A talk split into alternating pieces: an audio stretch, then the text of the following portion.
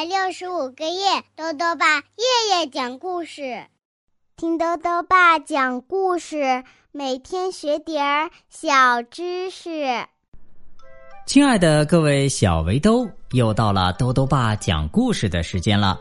今天呢，豆豆爸要讲的故事是《乌漆墨黑的怪物》，作者呢是中国的张秋生，由山东科学技术出版社出版。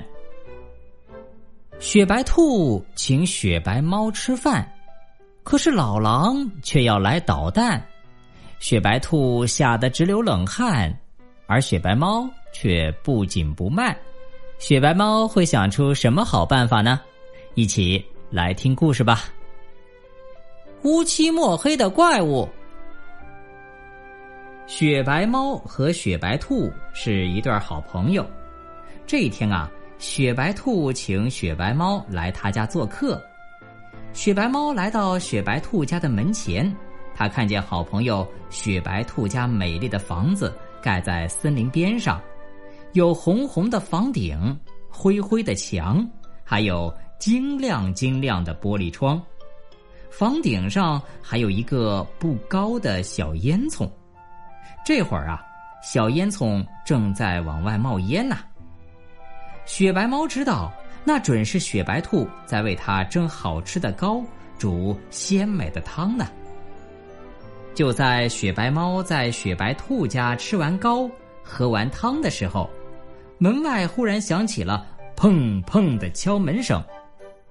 雪白兔从门缝里往外一望，他惊慌地说：“不好了，不好了，是老狼来了！老狼看中了我的新房，我不给他。”他就说要过来抢，不用怕。雪白猫说：“知道老狼最怕什么吗？”雪白兔说：“老狼最怕老虎。”他说：“老虎是森林之王。”行，雪白猫和雪白兔摇摇耳朵，雪白兔就给老狼开门去了。就在这个时候啊。雪白猫钻进了雪白兔家黑黑的炉灶里，从烟囱里爬了出去。老狼走进屋子，他对雪白兔大声说：“这房子归我了，你还不快滚出去！”雪白兔说：“老狼啊，等会儿我的朋友老虎要上这儿来做客呢，他不会同意你来抢房子的。”胡说！老狼瞪着眼睛说。我才不会相信，老虎怎么会上你这儿来做客？这个时候啊，门外响起了敲门声。老狼打开门，进来的是一只乌漆墨黑的小怪物。它张牙舞爪，模样像极了老虎，不过呢，个头比老虎要小许多。雪白兔一见这黑黑的小怪物，就说。啊，老虎没到，老虎的影子先到了。你是老虎的影子？老狼有点不信。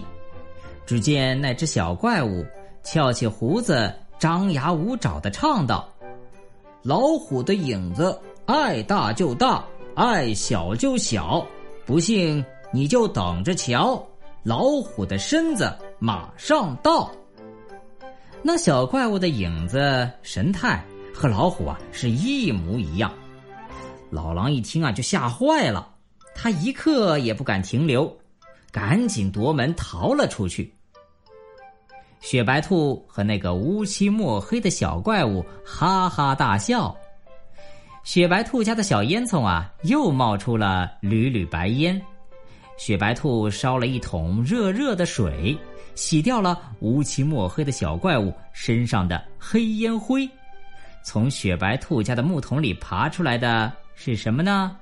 啊，是一只雪白雪白的猫。好了，小围兜，今天的故事到这里啊就讲完了。下面呢又到了我们的小知识环节。今天啊，多多爸要讲的问题是。为什么眼镜蛇会跳舞？豆豆爸告诉你啊，印度呢自古以来就有人专门将捕捉到的眼镜蛇拔去毒牙，让它呢跳蛇舞来表演给行人看，用以赚取生计所用。